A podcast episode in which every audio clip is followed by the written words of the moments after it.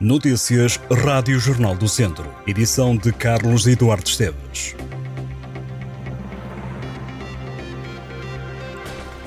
Os doentes urgentes do Hospital de Viseu aguardam mais de 3 horas para serem atendidos na urgência geral. O dado é do portal do Serviço Nacional de Saúde mas não corresponde à realidade, já que há relatos de que a espera é muito maior de um Santo António nesta altura de maior afluência devido às gripes de inverno. Segundo informações do site do Serviço Nacional de Saúde, que mede os tempos médios de espera dos hospitais públicos, os doentes com pulseira amarela urgente esperam 3 horas e 34 minutos. Quem tem pulseira laranja muito urgente aguarda 47 minutos para ser atendido.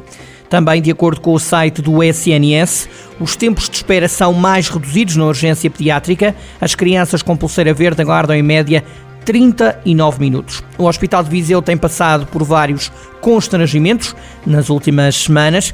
Esta semana o serviço de ortopedia continua encerrado durante a noite. Os doentes são encaminhados para o Centro Hospitalar Universitário de Coimbra. Por outro lado, o Santo Eutónio terá que receber os doentes da ortopedia do Hospital da Guarda, que também está com limitações esta semana. Os restantes serviços de saúde do Centro Hospitalar Tondela Viseu estão a funcionar normalmente neste mês de dezembro.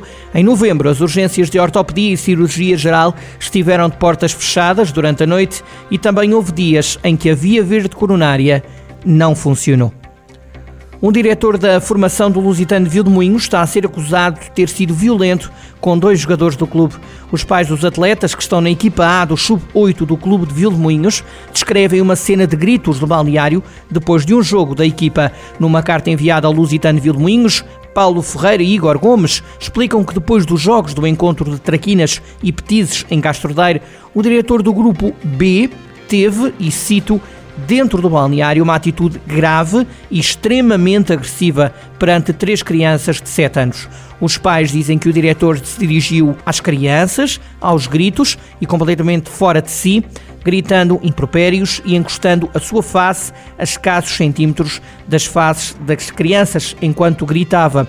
Na carta, os pais garantem que as crianças envolvidas estão perturbadas com o evento e referem que a solução passa pela saída dos jovens jogadores. Os encarregados de educação lamentam que o Lusitano não entrega os documentos necessários para a inscrição dos filhos noutro clube. Contactado pelo Jornal do Centro, o presidente lusitano de Domingos, Salomão Pereira, promete dar uma resposta aos pais a qualquer momento. Salomão Pereira confirma que chegou ao clube o pedido para que os jogadores abandonem o lusitano, mas sublinha que nenhum jogador sairá do clube só porque houve uma confusão. O Jornal do Centro contactou o diretor visado pelos pais, mas até ao momento não foi possível obter uma reação. O Académico de Viseu vai começar a jogar em casa na Taça Revelação. Os sub-23 academistas vão receber o Leixões na primeira jornada. Na segunda ronda, o Académico joga em Mafra. Segue-se uma recepção ao Portimonense. Depois, na quarta jornada, o Académico joga em Faro contra o Farense. Na quinta ronda, a equipa de sub-23 do Académico recebe o Santa Clara.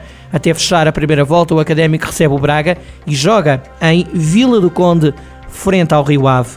A equipa de sub-23 academista lutará pela taça revelação depois de não ter conseguido ficar entre os quatro primeiros colocados na primeira fase da prova. Este é o ano de estreia do Académico no Campeonato Nacional do Escalão de Sub-23. Se vai festejar a passagem de ano fora de casa, pode ter que levar os guarda-chuva. As previsões meteorológicas apontam por enquanto para a ocorrência de chuva no domingo e na segunda-feira. Viseu não escapa a esta previsão. O Instituto Português do Mar e da Atmosfera antevê períodos de chuva na região durante as últimas horas de 2023 e as primeiras de 2024. A precipitação também poderá ser acompanhada de céu muito nublado. As previsões do tempo apontam para uma maior probabilidade de chuva nas regiões norte e centro do país nos próximos dias. Portugal continental enfrenta a partir desta quarta-feira a chegada de uma superfície frontal, que trará chuva persistente, primeiro ao Douro e ao Minho Litoral e depois à zona centro. Resulta também na subida das temperaturas mínimas. Em Viseu, os termómetros vão marcar 11 graus de máxima e 6 de mínima no domingo. Para o primeiro dia do novo ano, a máxima sobe para os 12 e a mínima baixa para os 5. A cidade de Viseu recebe na noite de 31 de dezembro a atuação de José Cid. O evento tem lugar no Pavilhão Multiusos. Estas e outras notícias em jornaldocentro.pt.